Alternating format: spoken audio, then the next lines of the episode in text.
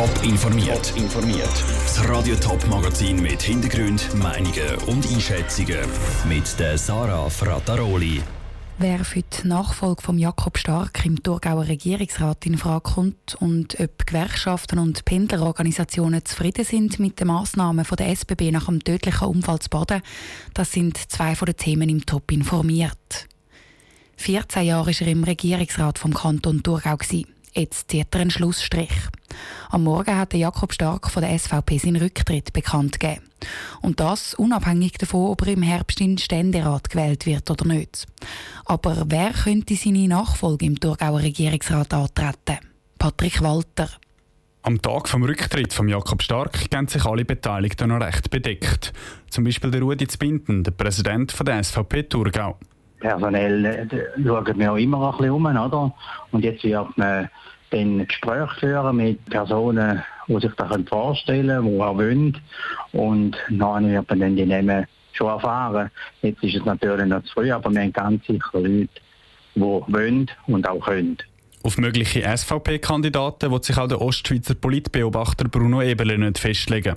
Es dürfte aber niemand komplett unbekannt sein, sagt er.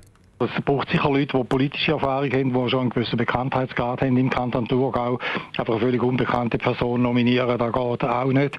Und dann auch gewisse politische, aber auch Management-Erfahrung aufweisen. Also die Erfordernisse sind gegeben, aber welche nehmen das da im Frage kommt, das ist wirklich noch zu früh zu sagen. Der abtretende Nationalrat Markus Husamann hat schon mal abgewunken. Der SVP-Parteipräsident Markus Zbinden will sich noch nicht äußern, hat aber auch kein klares Nein herausgebracht.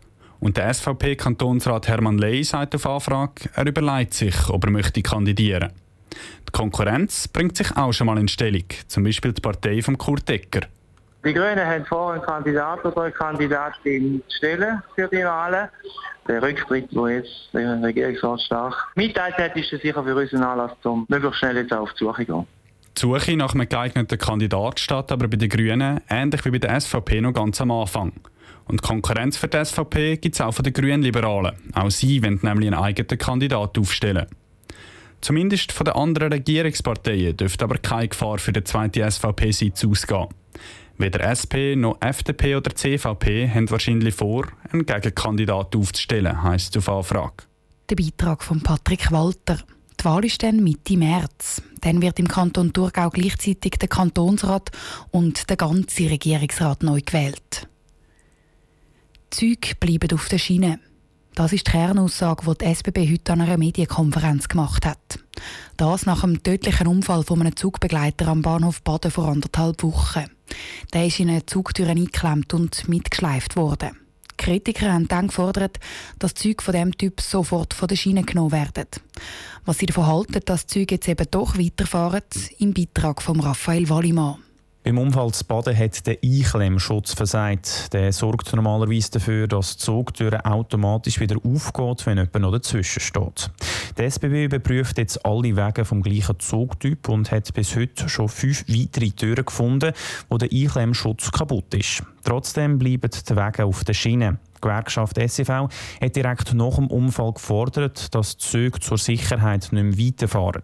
Trotzdem hat der SEV-Vizepräsident Manuel Avalone ein gewisses Verständnis, dass der SBB jetzt eben doch nicht die Notbremse zieht. Es ist auch nicht realistisch, wenn man irgendwo versucht, die Züge aus dem, aus dem Verkehr zu nehmen, das Ganze zu organisieren und so, würde auch mehr Zeit verbraten, als dass sie jetzt sofort mit Vollgas an diesen Zügen sind und kontrollieren bzw. verifizieren, dass das nicht mehr vorkommt. Und die Sonderkontrolle von allen Zugtüren soll bis nächste Woche abgeschlossen sein, fordert Manuel Avalone vom SCV. Auch die Pendlerorganisation ProBahn hat Verständnis, dass der SBB nicht auf einmal hunderte Züge von der Schiene nehmen kann.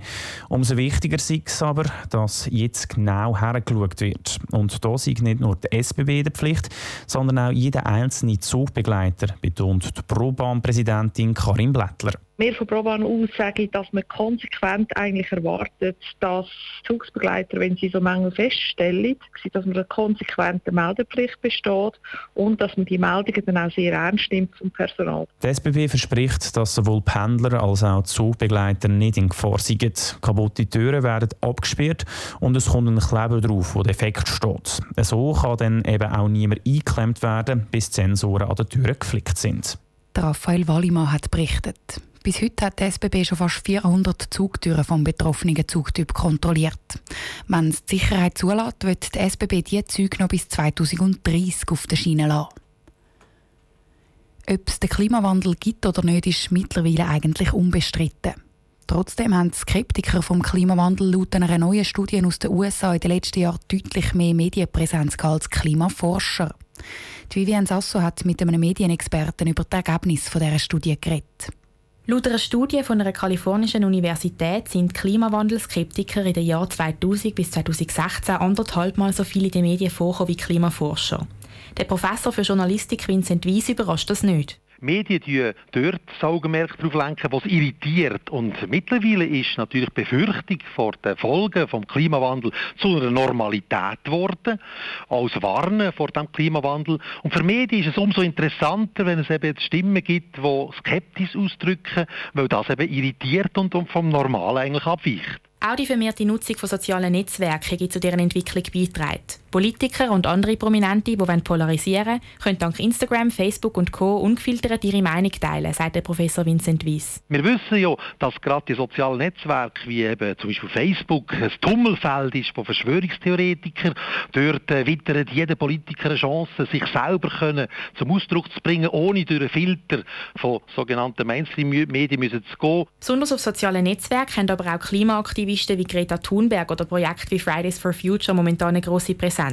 Darum ist es laut Vincent Weiss gut möglich, dass sich die Medienpräsenz von Klimawandelskeptikern und denen, die sich fürs Klima stark machen, bis in ein paar Jahren ausgleicht. Und ich bin überzeugt, dass jetzt gerade mit der Personalisierung von der Erlöserin Greta Thunberg eine kleine Wende eintreten worden ist. Das ist für die Medien natürlich auch ein gefundenes Fressen, wenn man personalisieren kann. Und gerade in den letzten Monaten haben wir ja gesehen, wie stark das Medien auf die Person Greta Thunberg eingeschossen ist.